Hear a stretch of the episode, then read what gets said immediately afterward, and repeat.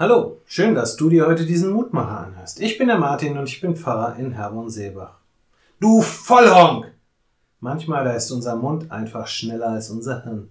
Wir reagieren instinktiv und bevor wir es wirklich durchdacht haben, da haben wir eine verbale Breitseite abgeschossen, die es so richtig in sich hat.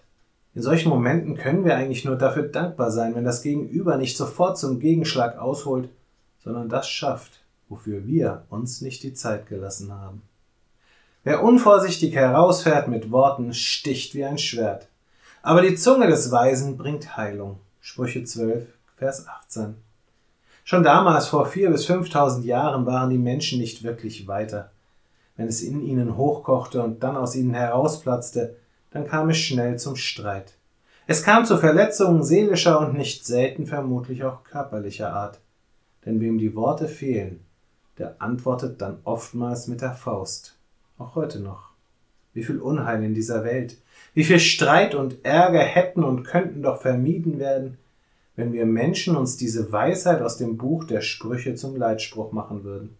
Wenn wir sie nicht nur dort zum Einsatz bringen würden, wo es uns in den Kram passt und wir einen Vorteil davon haben, nicht als Elefanten im Porzellanladen wahrgenommen zu werden, sondern wenn wir sie uns auch dort, wo wir kein Problem damit haben, laut und poltern unsere Meinung zum Ausdruck zu bringen, zum Maßstab unseres Redens und Handelns machen würden.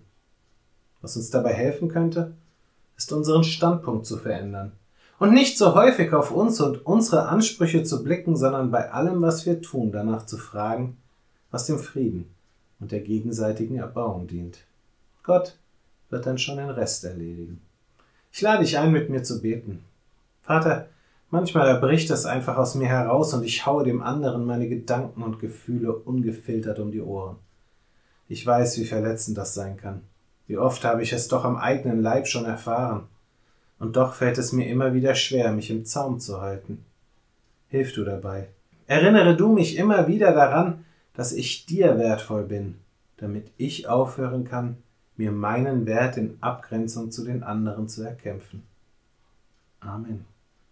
Auch morgen gibt es an dieser Stelle wieder einen neuen Mutmacher. Für heute wünsche ich dir nun einen guten und gesegneten Tag. Bleib gesund, aber vor allem bleib behütet.